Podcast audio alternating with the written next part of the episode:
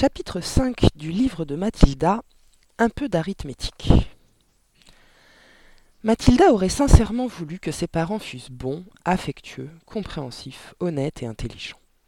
Qu'ils ne possèdent aucune de ces qualités, il fallait bien qu'elle s'y résigne, mais ce n'était pas de gaieté de cœur.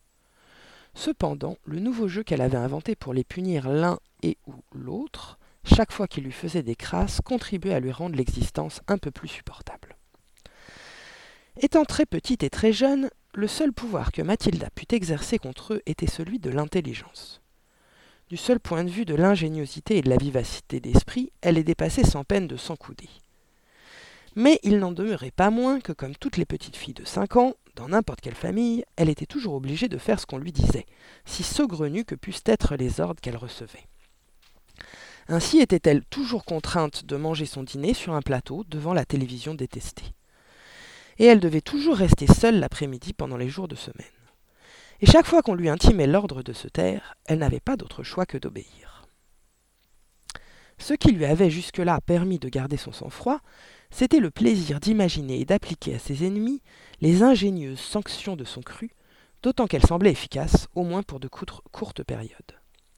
Le père en particulier devenait moins bravache et moins odieux durant plusieurs jours lorsqu'il avait reçu sa dose des remèdes magiques de Mathilda. L'incident du perroquet dans la cheminée avait sérieusement douché ses parents, et pendant une bonne semaine, ils montrèrent un minimum d'égard envers leur petite fille. Mais hélas, cette accalmie ne pouvait durer. L'accrochage suivant se produisit un soir, dans le salon. Monsieur Verdebois venait de rentrer du travail. Mathilda et son frère étaient tranquillement assis sur le canapé, attendant que leur mère apportât les plateaux du dîner. La télévision n'avait pas encore été mise en marche.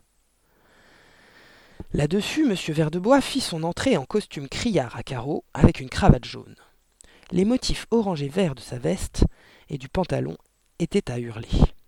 Il avait tout d'un bookmaker de bas étage endimanché pour le mariage de sa fille, et ce soir-là, il paraissait visiblement content de lui. Il se laissa tomber dans un fauteuil, se frotta les mains, et d'une voix forte s'adressa à son fils. Eh bien, mon garçon, ton père n'a pas perdu sa journée. Il est nettement plus riche ce soir que ce matin. Rends-toi compte. Il a vendu cinq voitures, et chacune avec un joli bénéfice.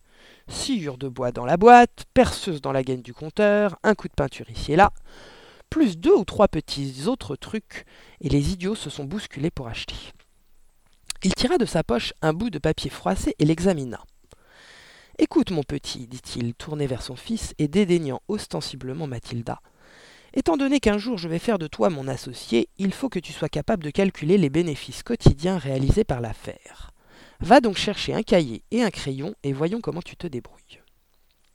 Docilement, le fils sortit de la pièce et revint avec ce qu'il fallait pour écrire. Note les chiffres que je vais te donner, dit le père tout en consultant sa feuille de papier. La première voiture, je l'ai payée 278 livres. Les livres, c'est la monnaie anglaise. Je l'ai payé 278 livres et je l'ai revendu 1425. Tu y es? Le gamin de 10 ans inscrivit avec une lenteur appliquée les deux nombres. La deuxième voiture, poursuivit le père, m'a coûté 118 livres et je l'ai revendue 760. C'est noté? Oui, papa, dit le fils, c'est noté. Pour la troisième voiture, j'ai déboursé 111 livres et j'en ai tiré 999 livres 50. Tu peux répéter, dit le fils, combien l'as-tu vendu? 999,50 livres, redit le père. Et ce chiffre-là, au fait, c'est un de mes petits trucs pour embobiner le client. Ne jamais demander 1000 livres, toujours dire 999,50 livres. Ça paraît beaucoup moins sans lettres. Astucieux, non? Très, dit le fils, tu es fortiche, papa. La voiture numéro 4 m'a coûté 86 livres, c'était une véritable épave, et je l'ai revendue 699 livres 50. Pas trop vite, dit le fils en notant les nombres indiqués. Ça y est, j'y suis. La cinquième voiture m'a coûté 637 livres, et je l'ai revendue 1649,50 livres. Tu as bien tout noté? Oui, papa, répondit le gamin en finissant d'écrire, laborieusement penché sur son cahier. Très bien, dit le père. Maintenant, calcule le bénéfice que j'ai fait sur chacune des cinq voitures et additionne le total.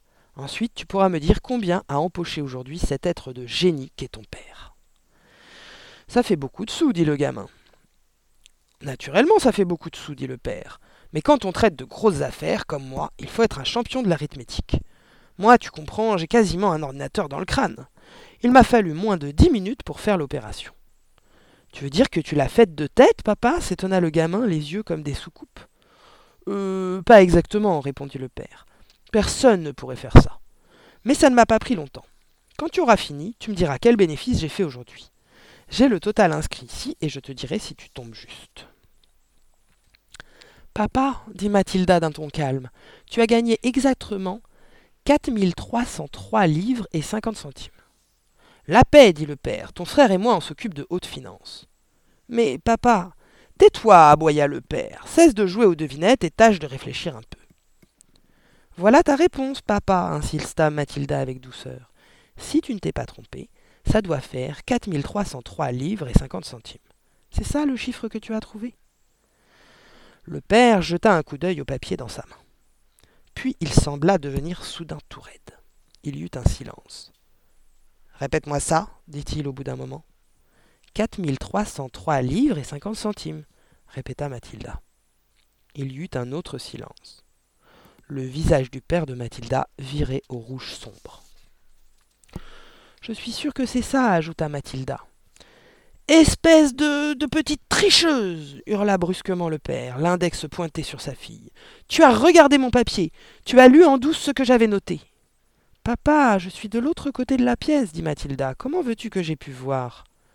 Ne te paye pas ma tête, hein cria le père. Bien sûr que tu as regardé. Tu as forcément copié. Personne au monde ne pourrait donner une réponse comme ça, surtout une fille. Vous êtes une petite truqueuse, mademoiselle. Voilà ce que vous êtes, une truqueuse et une menteuse. À ce moment, la mère fit son apparition portant un grand plateau avec les quatre dîners. Cette fois, c'était des saucisses frites que madame Verdebois avait achetées à la boutique de saucisses frites en rentrant de sa partie. Ces après-midi de loto l'épuisaient tant, semblait-il, physiquement et moralement, qu'elle n'avait jamais l'énergie de préparer un vrai repas du soir et il n'échappait à l'insipide contenu des barquettes d'aluminium que pour se retrouver devant d'épouvantables saucisses frites. Pourquoi es-tu si rouge, Henri? s'enquit-elle, en posant le plateau sur une petite table. Ta fille est une tricheuse et une menteuse, dit le père, en prenant son assiette de saucisses frites qu'il posa sur ses genoux. Allez, mets la télé en marche et que tout le monde la boucle.